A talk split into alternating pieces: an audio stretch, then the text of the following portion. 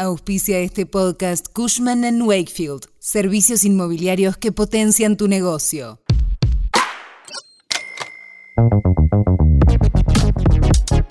Después de 16 años, la Argentina recuperará tres condiciones centrales para la estabilización de su economía. Son los superávits fiscal, comercial y de cuenta corriente. Quédate que te contamos más detalles. Cuando arranca el día, en el tren volviendo a casa o mientras salís a caminar, nosotros te contamos qué pasa y te hacemos la economía más fácil. Soy Melina Greco y esto es Economía al Día, el podcast de El Cronista. Seguinos en nuestro canal de Spotify y escuchanos todas las mañanas.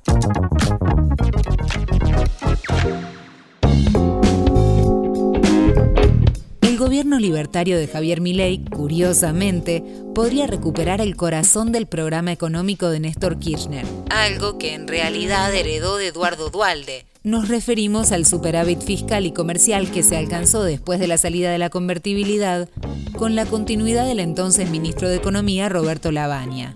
Según el Staff Report que elaboraron los técnicos del Fondo Monetario Internacional, el nuevo programa de estabilización está centrado en una fuerte ancla fiscal, la reconstrucción de las reservas en el Banco Central, la mejora en la balanza comercial para lograr los superávits gemelos y la corrección de la distorsión en los precios relativos. Ojo, el FMI también dice que el plan se basa en una consolidación fiscal casi sin precedentes para poner fin a todas las formas de financiamiento del sector público por parte del Banco Central, además de soportar un gran ajuste del sector externo para lograr los superávits gemelos. Para el FMI los resultados positivos serán equivalentes al 2% del Producto Interno Bruto en lo fiscal, mientras que en lo comercial el superávit treparía a 3,3% del PBI. También habrá superávit en la cuenta corriente. Del actual déficit de 20 mil millones de dólares, se pasará a un saldo positivo de 5.500 millones de dólares, casi un punto del PBI. Será la primera vez desde 2008 que la Argentina alcance esta triple condición en las cuentas públicas. Pero para el fondo, esto se lograría a través de una fuerte recesión con alta inflación y caída de los salarios que complicará la sostenibilidad política y social del proceso.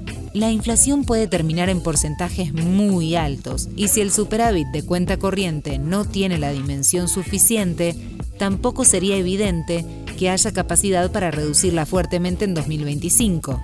Así las cosas, 2024 podría terminar en un equilibrio inestable. Esperemos que no suceda. Esto fue Economía al Día, el podcast del Cronista. Seguinos en nuestro canal de Spotify y escúchanos todas las mañanas. Y si te gustó el podcast, puedes recomendarlo. Coordinación Periodística Candelaria Domínguez. Producción SBP Consultora. Hasta la próxima.